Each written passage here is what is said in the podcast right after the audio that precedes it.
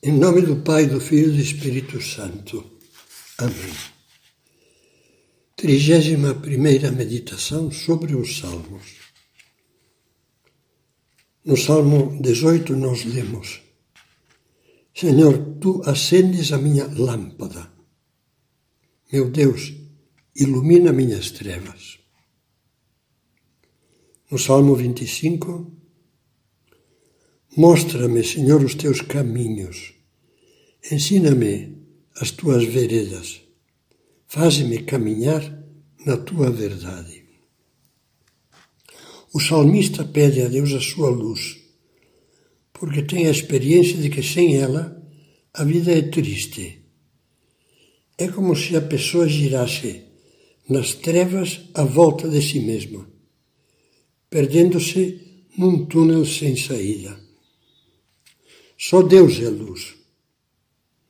E quando nós lhe suplicamos que nos conceda a fé, envia a tua luz e a tua verdade, diz o Salmo 43, experimentamos com alegria o que lemos no Salmo 119. Lâmpada para meus passos é a tua palavra e luz no meu caminho. Saímos então do túnel e podemos maravilhar-nos com o esplendor e a segurança e o calor do sol da fé, como dizia São José Maria. Um escritor inglês converso, Evelyn Waugh, expressava assim a sua descoberta da luz. É como sair de um mundo de espelhos, onde tudo é uma caricatura absurda, para entrar no autêntico mundo criado por Deus. A partir de então é que começa o delicioso processo de explorar o mundo sem limites. O caminho dos mandamentos. Um rumo. Isso é o que pedia aquele homem jovem que procurou Jesus no meio do caminho. Queria um roteiro para chegar à vida eterna. Bom mestre, que devo fazer para alcançar a vida eterna? Jesus começou mostrando-lhe o básico. Cumpre os mandamentos, os dez mandamentos. E a seguir indicou-lhe o caminho da plenitude que podemos viver andando com Ele nesta terra. Deixa tudo e segue-me. Aquele homem não teve coragem. Tinha muitas posses.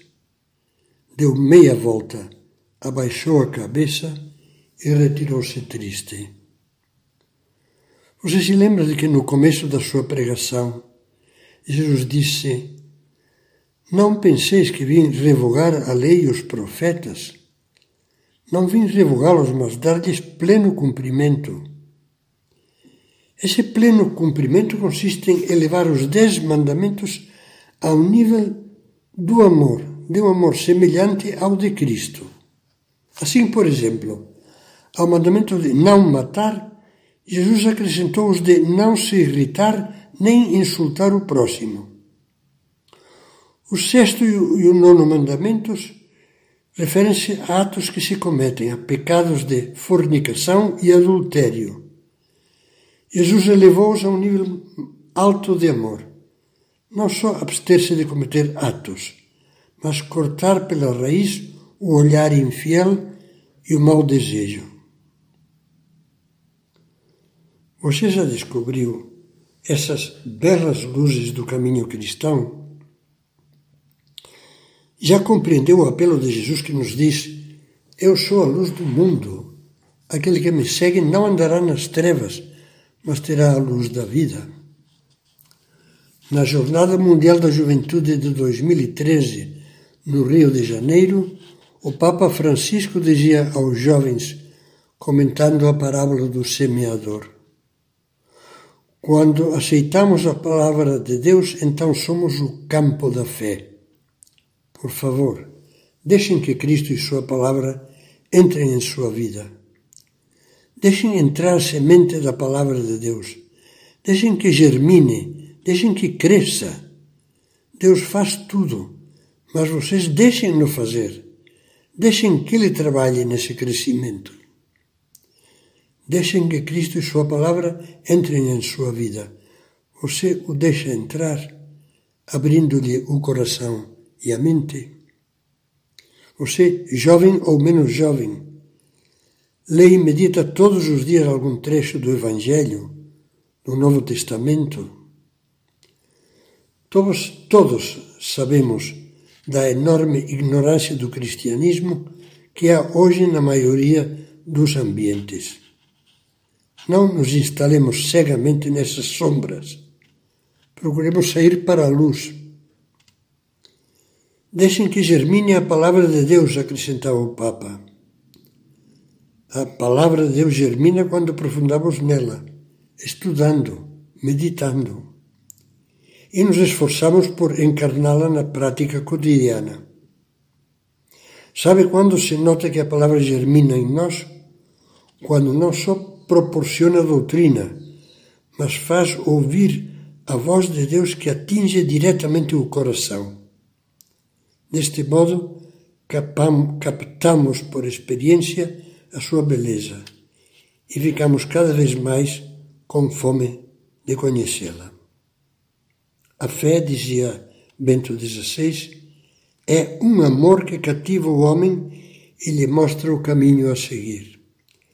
Mesmo que essa fé seja cansativa, uma escalada que parece loucura, mas que se mostra o único caminho possível, que não trocaríamos por conforto nenhum, nós que estamos engajados na aventura. Deixem que a palavra de Deus cresça, pedia ainda o Papa Francisco. Cresce em nós quando a alimentamos como semente plantada na alma. De que modo?